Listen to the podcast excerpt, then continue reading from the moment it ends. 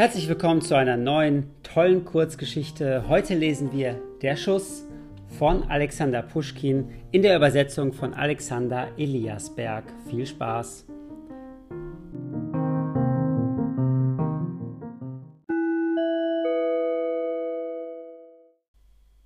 Wir lagen im Städtchen.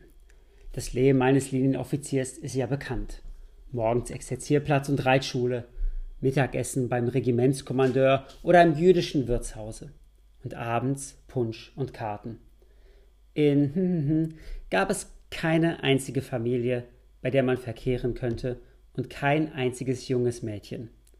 Wir versammelten uns beieinander, wo wir nichts als unsere Uniformen sahen. Nur ein einziger Mensch gehörte zu unserem Kreise, ohne Militär zu sein. Er war an die 35 Jahre alt und wurde von uns daher wie ein alter Mann behandelt. Seine Erfahrungen gaben ihm verschiedene Vorzüge für uns. Zudem hatten seine gewöhnlich finstere Stimmung, sein schroffer Charakter und seine böse Zunge einen mächtigen Einfluss auf unsere jugendlichen Gemüter. Etwas Geheimnisvolles umhüllte sein Schicksal. Er schien Russe zu sein, obwohl er einen fremden Namen trug. Einst hatte er bei den Husaren gedient und sogar mit gutem Erfolg. Niemand kannte die Ursache, die ihn bewogen hatte, den Dienst zu quittieren und sich im armseligen Städtchen niederzulassen, wo er zugleich ärmlich und verschwenderisch lebte. Er ging stets zu Fuß und trug einen alten schwarzen Rock, hielt aber für sämtliche Offiziere unseres Regiments ein offenes Haus. Die Diners, die er uns gab, bestand allerdings nur aus zwei oder drei Gerichten, die ein alter verabschiedeter Soldat zubereitete. Aber der Champagner floss in Strömen. Sein Vermögen und seine Einnahmen waren unbekannt, und niemand wagte ihn darüber zu befragen. Er besaß auch Bücher, zum größten Teil militärischen Inhalts, und auch Romane. Er gab sie uns gerne zum Lesen und verlangte sie niemals zurück. Dafür gab er auch ein Buch, das er selbst entlieh, niemals an den Besitzer zurück. Seine Hauptbeschäftigung war das Schießen mit Pistolen. Die Wände seines Zimmers waren mit Kugeln gespickt und voller Löcher wie die Honigwaben. Eine reiche Pistolensammlung war der einzige Luxus in der ärmlichen Hütte, in der er wohnte. Die Kunst, die er sich im Schießen angeeignet hatte, war ganz außerordentlich.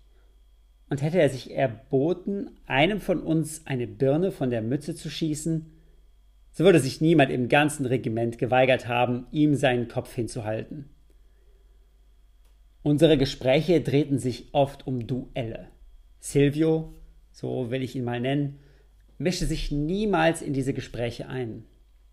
Die Frage, ob er schon Duelle gehabt habe, beantwortete er trocken, dass es solche Fälle wohl gegeben habe. Aber auf Einzelheiten ließ er sich niemals ein.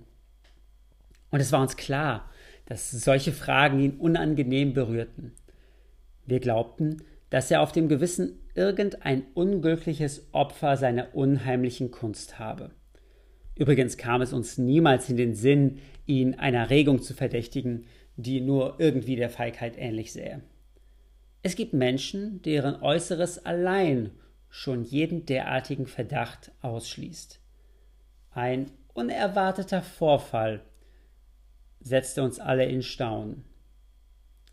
Einmal saßen zehn Offiziere unseres Regiments bei Silvio zu Mittag. Man trank wie gewöhnlich, das heißt sehr viel.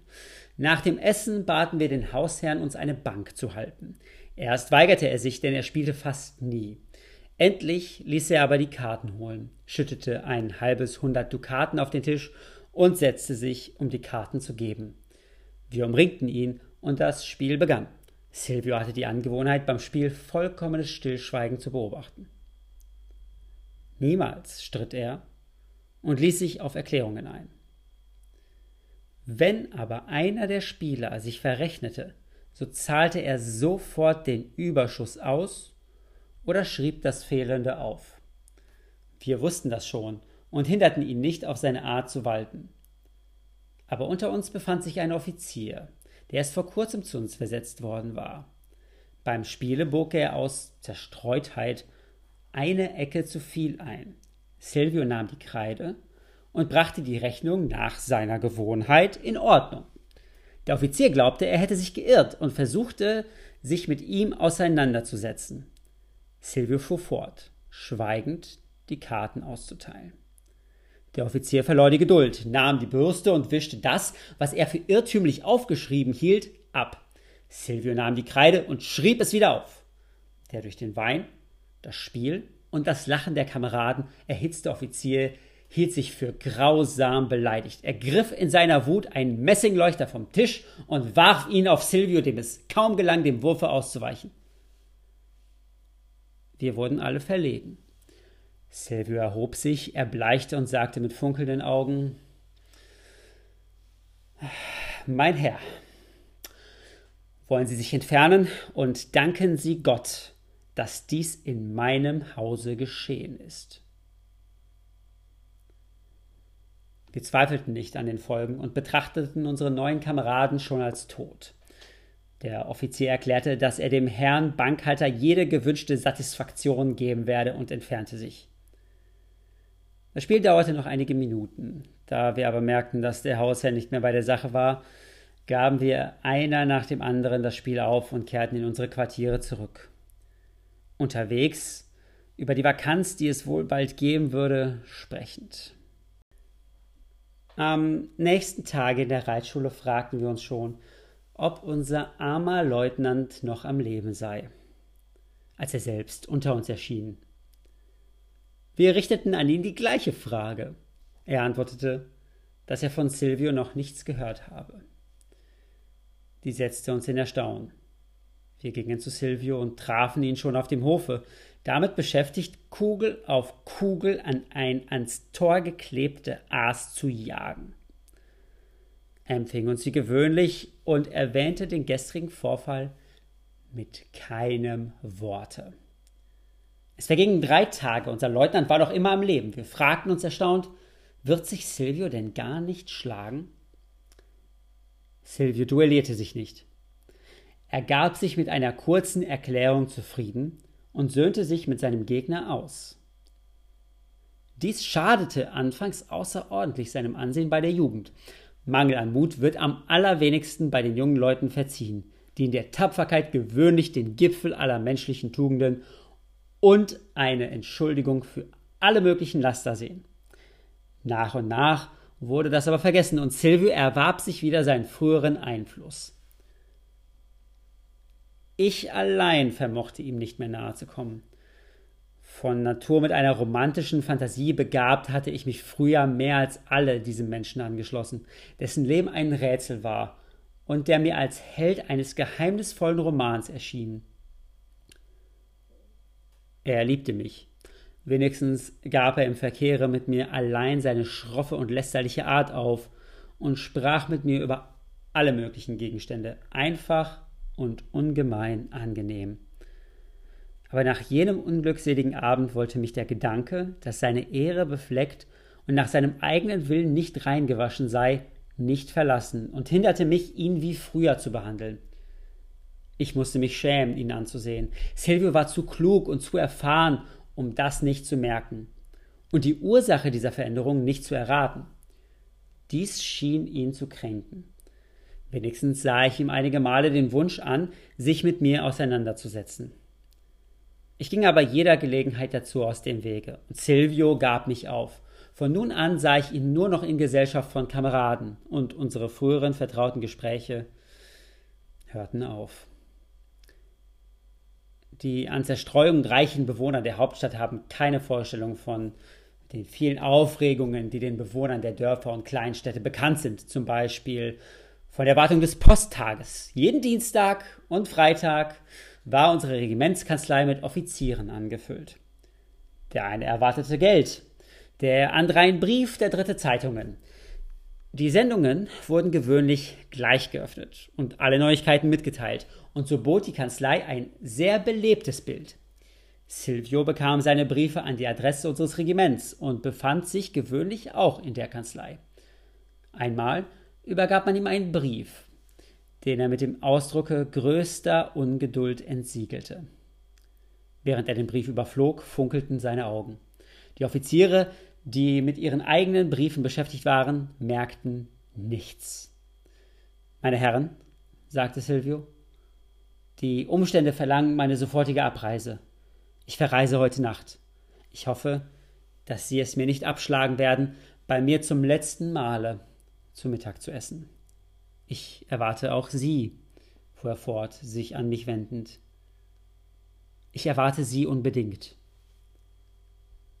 Mit diesen Worten entfernte er sich eilig, während wir, nachdem wir uns verabredet hatten, bei Silvio zu treffen, auseinandergingen. Ich kam zu Silvio zur festgesetzten Stunde und traf bei ihm fast das ganze Regiment an. Alle seine Sachen waren schon gepackt. Es blieben nur die nackten, zerschossenen Wände zurück. Wir setzten uns zu Tisch. Der Hausherr war außerordentlich gut aufgelegt und die lustige Stimmung wurde bald allgemein. Die Pfropfen knallten jeden Augenblick, die Gläser schäumten unaufhörlich und wir wünschten dem Abreisenden mit dem größten Eifer gute Reise und jeden Segen. Wir erhoben uns sehr spät vom Tische. Als wir aufbrachen, nahm Silvio beim Abschied mich bei der Hand und hielt mich, als ich schon fortgehen wollte, zurück. Ich muss mit Ihnen sprechen, sagte er leise. Ich blieb.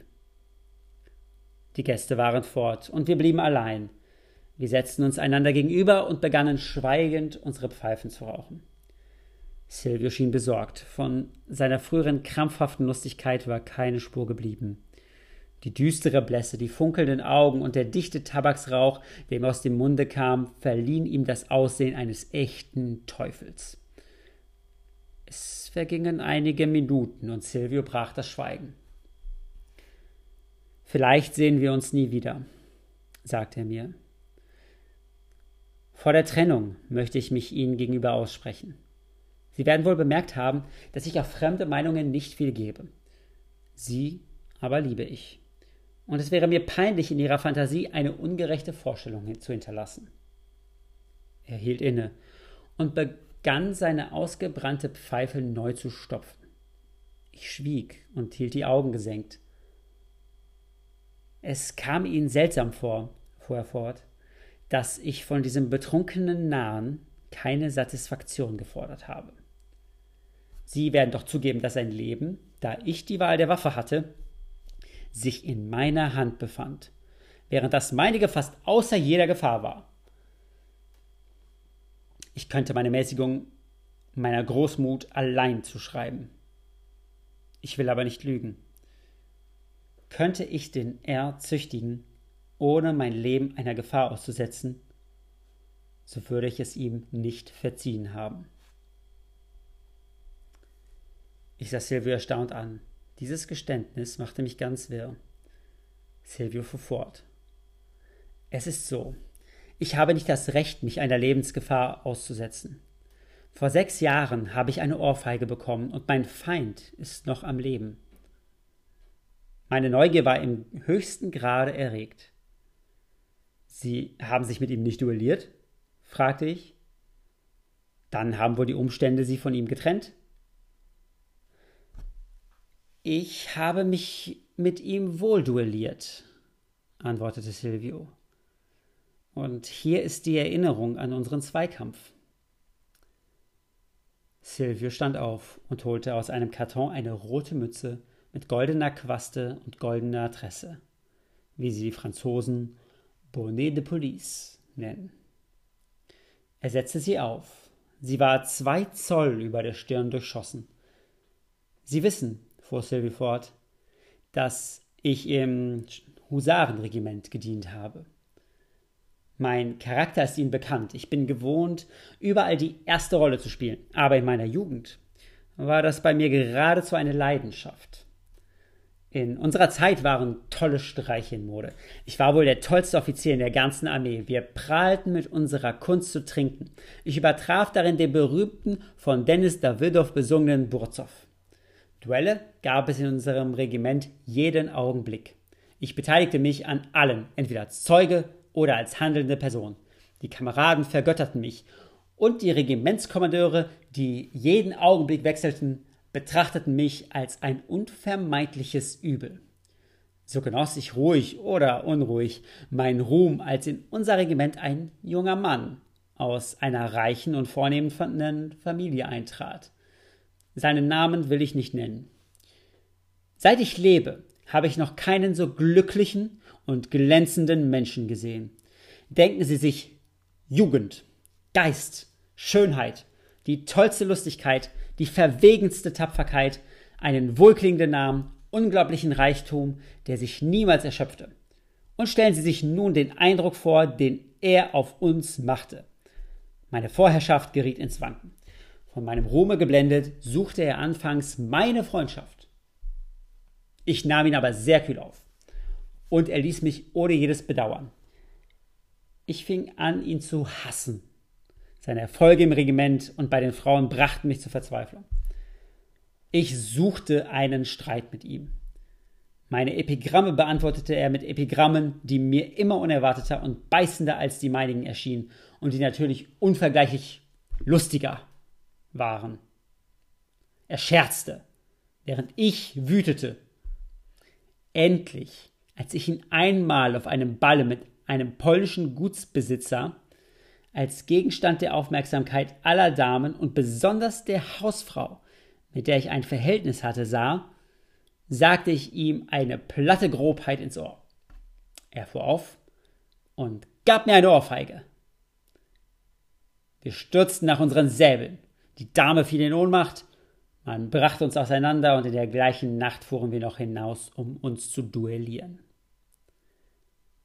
Es war bei Tagesanbruch. Ich stand mit meinen drei Sekundanten an der verabredeten Stelle.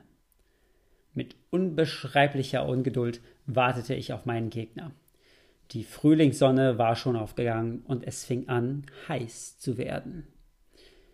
Ich sah ihn in der Ferne. Er ging zu Fuß, hatte seinen Waffenrock am Säbel hängen und war von nur einem Sekundanten begleitet. Er näherte sich, eine Mütze voll Kirschen in der Hand. Die Sekundanten maßen uns zwölf Schritte ab. Ich hatte als erster zu schießen. Aber meine Wut war so groß, dass ich mich auf die Sicherheit meiner Hand nicht verlassen wollte und ihm den ersten Schuss abtrat, um mich indessen etwas abzukühlen. Mein Gegner wollte darauf nicht eingehen. Es wurde beschlossen, das Los entscheiden zu lassen. Die erste Nummer fiel auf ihn, den ewigen Liebling Fortunas. Er zielte und seine Kugel durchbohrte meine Mütze. Nun war ich an der Reihe. Endlich hatte ich sein Leben in meiner Hand. Ich sah ihn gierig an und bemühte mich, aus seinem Gesicht auch nur einen Schatten von Unruhe zu entdecken. Während er vor meiner Pistole stand, suchte er sich aus seiner Mütze die reifen Kirschen aus und spuckte die Steine vor sich hin, so dass sie mir fast vor die Füße flogen. Seine Gleichgültigkeit machte mich rasend. Was nützt es, dachte ich mir, ihm das Leben zu nehmen, wenn er so wenig Wert darauf legt? Ein böser Gedanke ging mir durch den Kopf. Ich senkte die Waffe. Mir scheint, Sie denken jetzt nicht an den Tod, sagte ich ihm. Sie beleben zu frühstücken. Ich will Sie nicht stören. Sie stören mich nicht im geringsten, antwortete er. Wollen Sie nur schießen? Übrigens, wie es Ihnen beliebt. Ihr Schuss bleibt Ihnen. Ich stehe Ihnen immer zur Verfügung. Ich wandte mich an die Sekundanten, erklärte ihnen, dass ich heute nicht die Absicht hätte zu schießen, und damit war das Duell beendet. Ich quittierte den Dienst und zog mich in dieses Städtchen zurück. Es ist aber seitdem nicht ein Tag vergangen, an dem ich nicht an Rache gedacht hätte. Nun ist meine Stunde gekommen. Silvio holte aus der Tasche den Brief, den er am Morgen bekommen hatte, und gab ihn mir zu lesen. Jemand, anscheinend ein Bevollmächtigter, teilte ihm mit, dass die bewusste Person sich demnächst mit einem schönen jungen Mädchen verheiraten würde. Sie ahnen wohl, sagte Silvio, wer diese bewusste Person ist. Ich gehe nach Moskau. Wir wollen sehen, ob er den Tod vor der Hochzeit ebenso gleichgültig hinnehmen wird, wie er ihn damals bei seinen Kirschen erwartete. Bei diesen Worten stand Silvio auf, warf seine Mütze auf den Boden und fing an, im Zimmer auf und ab zu gehen wie ein Tiger in seinem Käfig. Ich hatte ihm regungslos zugehört. Seltsame, widerstreitende Gefühle regten sich in mir. Der Diener kam herein und meldete, dass die Pferde bereit stünden. Silvio drückte mir kräftig die Hand. Wir umarmten uns. Er setzte sich in den Wagen, in dem zwei Koffer standen. Der eine mit seinen Pistolen, der andere mit seinen übrigen Sachen. Wir verabschiedeten uns wieder und die Pferde sprengten von dannen. Teil 2 und wie es mit Silvio weitergeht, erfahren wir nach der kurzen Pause.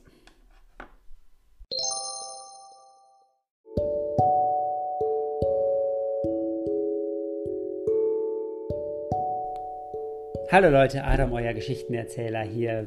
Wie mein kurzer Disclaimer. Die Geschichte ist aus einer ganz anderen Zeit, 1830 in Russland geschrieben.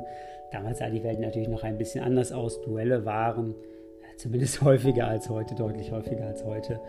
Ähm, ist natürlich klar, dass wir das nicht mehr tun wollen, dass wir unsere Streitigkeiten heute ganz anders bewältigen, aber es ist natürlich ähm, sehr, sehr interessant, wie ich finde, was die Leute damals für Emotionen empfunden haben und die Gefühle die beschrieben werden, die Motivation der Charaktere. Das finde ich, etwas, das mich immer wieder beeindruckt bei diesen, bei diesen kleinen Kurzgeschichten. Auch noch eine ganz kurze Anmerkung.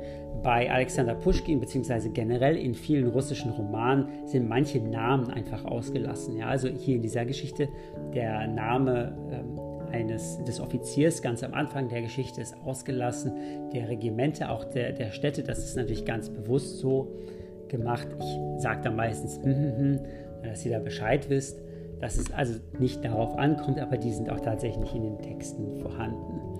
Ich lasse in der Podcast-Beschreibung einen kurzen Link da. Ihr könnt mir dann gerne eine Sprachnachricht schicken, wie ihr die Geschichte gefa ge gefunden habt, also welche Gedanken ihr hattet, welche Gefühle ihr dabei hattet, ob die euch gefallen hat, ob die euch nicht gefallen hat. Ich bin ganz auf eure Meinungen gespannt.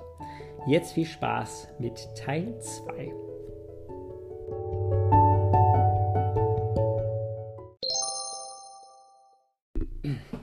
Es vergingen mehrere Jahre und die Familienverhältnisse zwangen mich, in ein armes Dörfchen des Enschen Kreises zu ziehen. Ich beschäftigte mich zwar mit der Bewirtschaftung des Gutes, hörte aber nicht auf, im Geheimen meinem früheren lärmenden und sorglosen Leben nachzuseufzen. Am schwersten fiel es mir, mich daran zu gewöhnen, die Frühlings- und Winterabende in voller Vereinsamung zuzubringen. Die Zeit vor dem Mittagessen gelang es mir noch irgendwie totzuschlagen. Ich sprach mit dem Dorfschulzen, sah mir die Arbeiten an oder machte einen Rundgang durch die neuen Gebäude. Aber sobald es dunkel wurde, wusste ich gar nicht, was anzufangen. Die wenigen Bücher, die ich unter den Schränken und in der Vorratskammer gefunden hatte, wusste ich bereits auswendig. Alle Märchen, die die Haushälterin Kirillowna nur wüsste, hatte sie mir schon erzählt. Die Lieder der Bauernweiber langweilten mich. Ich machte mich schon an den ungesüßten Fruchtschnaps, aber davon bekam ich Kopfweh. Auch fürchtete ich, offen gestanden, mich aus Kummer dem Trunke zu ergeben, also Quartalsäufer zu werden, wofür es in unserem Kreise mehrere Beispiele gab. Nahe Nachbarn hatte ich nicht, mit Ausnahme von zwei oder drei Quartalsäufern, die Unterhaltung hauptsächlich im Aufstoßen und Seufzen bestand. Die Einsamkeit war schon leichter zu ertragen. Endlich entschloss ich mich, so früh als möglich zu Bett zu gehen und so spät wie möglich zu Mittag zu essen. Auf diese Weise verkürzte ich den Abend und verlängerte den Tag, und ich fand, dass es gut war. Vier Werst von mir lag ein großes Gut, das der Gräfin gehörte. Es war nur vom Verwalter alleine bewohnt. Die Gräfin war auf ihr Gut nur einmal im ersten Jahr nach ihrer Verheiratung gekommen und hatte hier keinen vollen Monat verbracht. Beim zweiten Frühling meines Einsiedlerlebens kam das Gerücht auf, dass die Gräfin mit ihrem Manne für den Sommer auf das Gut kommen würde. Sie traf in der Tat Anfang Juni ein. Die Ankunft eines reichen Nachbarn ist ein wichtiges Ereignis für alle Landbewohner. Die Gutsbesitzer und ihr Gesinde sprechen davon zwei Monate vorher und drei Jahre nachher. Was aber mich betrifft, so muss ich gestehen, dass die Nachricht von der Ankunft der jungen und schönen Nachbarin einen großen Eindruck auf mich machte. Ich brannte vor Ungeduld, sie zu sehen, und so begab ich mich am ersten Sonntag nach ihrer Ankunft nach dem Essen ins Kirchdorf, um den beiden Erlauchten als ihr nächster Nachbar und ergebenster Diener meine Aufwartung zu machen. Ein Lakai führte mich in das Kabinett des Grafen und ging, um mich anzumelden. Das geräumige Zimmer war mit dem größten Luxus ausgestattet. An den Wänden standen Schränke mit Büchern und auf jedem von ihnen eine Büste aus Bronze. Über dem Marmorkamin hing ein breiter Spiegel. Der Fußboden war mit grünem Tuch ausgeschlagen und mit Teppichen bedeckt. Da ich mir in meiner ärmlichen Behausung jeden Luxus abgewöhnt und schon lange keinen fremden Reichtum gesehen hatte, wurde ich hier von einer gewissen Scheu ergriffen und erwartete den Grafen mit Beben, wie ein Gesuchsteller aus der Provinz das Erscheinen eines Ministers erwartet. Die Tür ging auf, und ein hübscher Mann von etwa 32 Jahren trat ein. Der Graf näherte sich mir mit der herzlichsten und freundlichsten Miene. Ich machte mir Mut und fing an, mich vorzustellen, aber er kam mir zuvor. Wir setzten uns. Seine ungezwungene und liebenswürdige Unterhaltung zerstreute bald meine linkische Scheu. Ich fing schon an, meine gewöhnliche Stimmung wieder zu gewinnen, als plötzlich die Gräfin erschien und sich meiner eine noch größere Verlegenheit bemächtigte. Sie war in der Tat eine Schönheit, der Graf stellte mich ihr vor. Ich wollte ungezwungen erscheinen, aber je mehr ich mich bemühte, mir eine ungezwungene Miene zu geben, umso verlegener fühlte ich mich. Um mir Zeit zu lassen, mich zu beruhigen und mich an die neuen Bekannten zu gewöhnen, fingen sie an, miteinander zu sprechen, wie man es ungezwungen in Gegenwart eines guten Nachbarn tut. Ich fing indessen an, ich fing indessen an, auf und ab zu gehen und mir die Bücher und die Bilder anzusehen. Von Bildern verstehe ich nicht viel, aber eines zog meine Aufmerksamkeit auf sich. Es stellte irgendeine Schweizer Landschaft dar. Mich fesselte aber nicht die Malerei, sondern der Umstand, dass das Bild von zwei Kugeln durchbohrt war, die aufeinander saßen. Ein vorzüglicher Schuss, sagte ich, mich an den Grafen wendend. Ja, antwortete er. Es ist ein merkwürdiger Schuss. Schießen Sie gut? fuhr er fort. Nicht schlecht, antwortete ich. Erfreut, dass das Gespräch endlich einen mir vertrauten Gegenstand berührte. Auf 30 Schritte Distanz verfehle ich keine Karte, natürlich mit einer Pistole, die ich schon kenne. Wirklich? fragte die Gräfin mit dem Ausdruck eines großen Interesses. Kannst du auch meinen Freund eine Karte auf 30 Schritte Distanz treffen? Das wollen wir einmal versuchen, antwortete der Graf. Zu meiner Zeit schoss ich nicht schlecht, aber seit vier Jahren habe ich keine Pistole mehr angerührt. Ah, merkte ich. In diesem Falle möchte ich wetten, dass Erlauch auch auf 20 Schritte Distanz keine Karte treffen werden. Die Pistole verlangt tägliche Übung. Das weiß ich aus Erfahrung. In unserem Regiment galt ich als einer der besten Schützen. Einmal traf es sich, dass ich einen ganzen Monat keine Pistole anrührte. Denn die meinigen waren in Reparatur. Und was glauben Sie, erlaucht? Als ich wieder zu schießen begann, verfehlte ich viermal hintereinander eine Flasche auf 20 Schritte Distanz. Wir hatten einen Rittmeister, einen geistreichen Witzling. Er war zufällig dabei und sagte mir, ich weiß, Bruder, du kannst deine Hand nicht gegen eine Flasche heben. Nein, erlaucht. Man soll die tägliche Übung nicht für gering halten, sonst verliert man es ganz. Der beste Schütze, den ich jemals gesehen habe, pflegte jeden Vormittag wenigstens dreimal zu schießen. Das war bei ihm Sitte wie das Glas Brandwein vor dem Essen. Der Graf und die Gräfin freuten sich, dass ich so gesprächig geworden war. So, wie schoss er denn? fragte mich der Graf. Nun erlaucht, wenn er mal eine Fliege auf der Wand sitzen sah. Sie lachen, Gräfin. Bei Gott, es ist wahr. Wenn er die, Pis wenn er die Fliege sah, rief er gleich: Kuska, die Pistole! Kuska bringt ihm die geladene Pistole. Paff! Und die Fliege steckt schon tief in der Wand. Erstaunlich, sagte der Graf. Und wie hieß er? Silvio, erlaucht. Silvio, rief der Graf und sprang von seinem Platz auf. Sie kannten also Silvio. Gewiss erlaucht, wir waren Freunde. Er wurde in unserem Regiment als Kamerad behandelt, aber seit fünf Jahren habe ich von ihm nichts mehr gehört. Also haben auch Sie ihn gekannt, Erlaucht? Ja, sogar sehr gut. Hat er Ihnen nicht von einem sehr seltsamen Erlebnis erzählt? Meinen Erlaucht vielleicht die Ohrfeige, die er auf einem Balle von einem jungen Taugenichts bekommen hat? Hat er Ihnen nicht den Namen dieses Taugenichtes genannt? Nein, Erlaucht, er hat ihn nicht genannt. Ach, Erlaucht, fuhr ich fort, die Wahrheit ahnend. Entschuldigen Sie, ich habe es nicht gewusst. Waren Sie es? Ja, ich, antwortete der Graf mit höchst verlegener Miene. Und das durchschossene Bild ist ein Andenken an unsere letzte Begegnung. Ah, Liebster, sagte die Gräfin, um Gottes Willen, erzähl es nicht. Es wird mir schrecklich sein, es zu hören. Nein, entgegnete der Graf, ich will alles erzählen. Er weiß, wie ich seinen Freund beleidigt habe. Soll er nun hören, wie Silvio sich an mir gerecht hat. Der Graf schob mir einen Sessel hin, und ich hörte mit gespanntester Neugier folgende Erzählung. Vor fünf Jahren habe ich geheiratet. Den ersten Monat verbrachte ich hier in diesem Dorfe. Diesem Hause danke ich die schönsten Augenblicke und zugleich eine der schrecklichsten Erinnerungen. Abends ritten wir beide aus. Das Pferd meiner Frau scheute, sie erschrak, gab mir die Zügel und ging zu Fuß nach Hause. Ich ritt voraus. Auf unserem Hofe traf ich einen Reisewagen.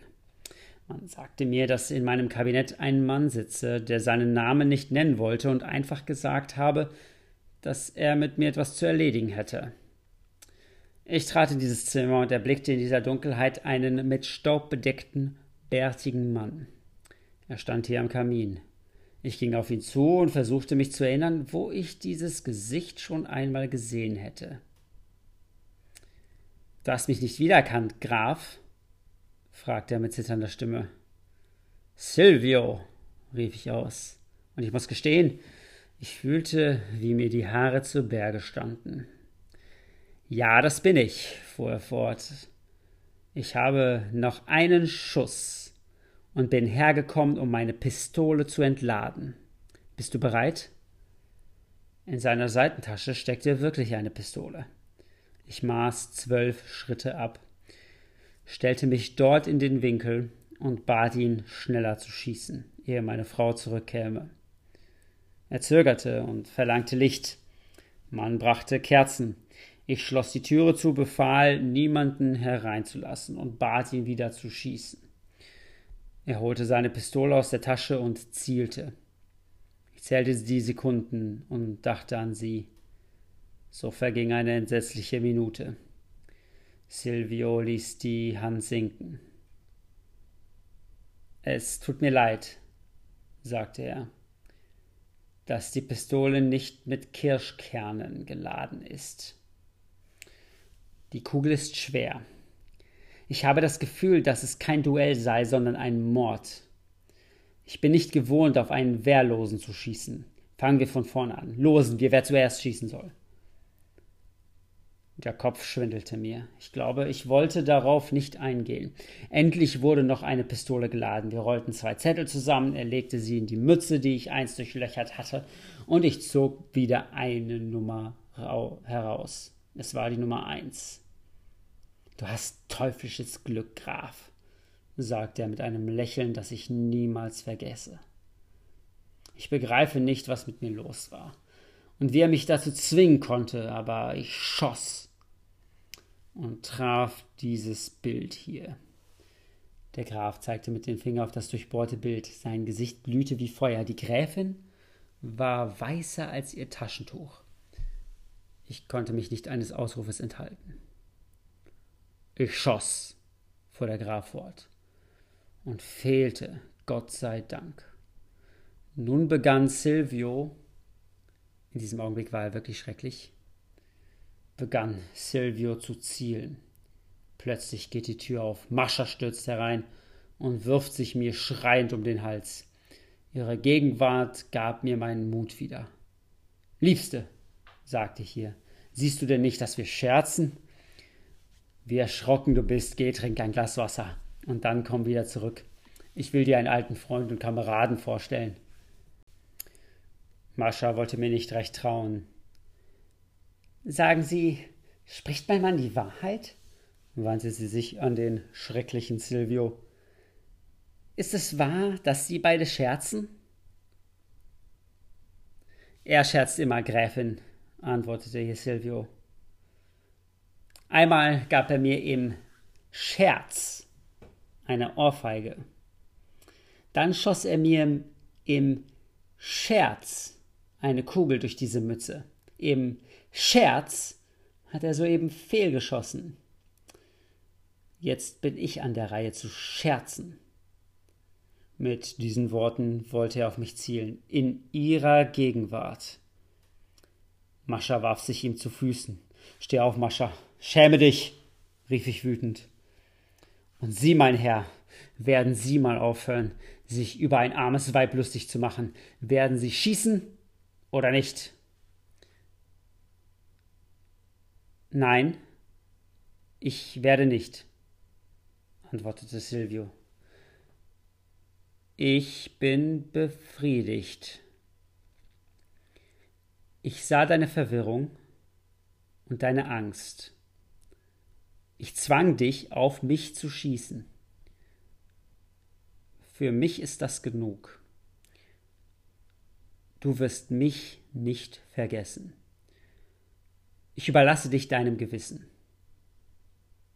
Er wollte schon hinausgehen, blieb aber noch in der Türe stehen, warf einen Blick auf das von mir durchlöcherte Bild, schoss darauf, fast ohne zu zielen, und verschwand meine Frau lag in einer Ohnmacht, die Diener wagten nicht, ihn zurückzuhalten und sahen ihn entsetzt an. Er trat vor das Haus, rief seinem Kutscher und fuhr davon, ehe ich zur Besinnung kommen konnte.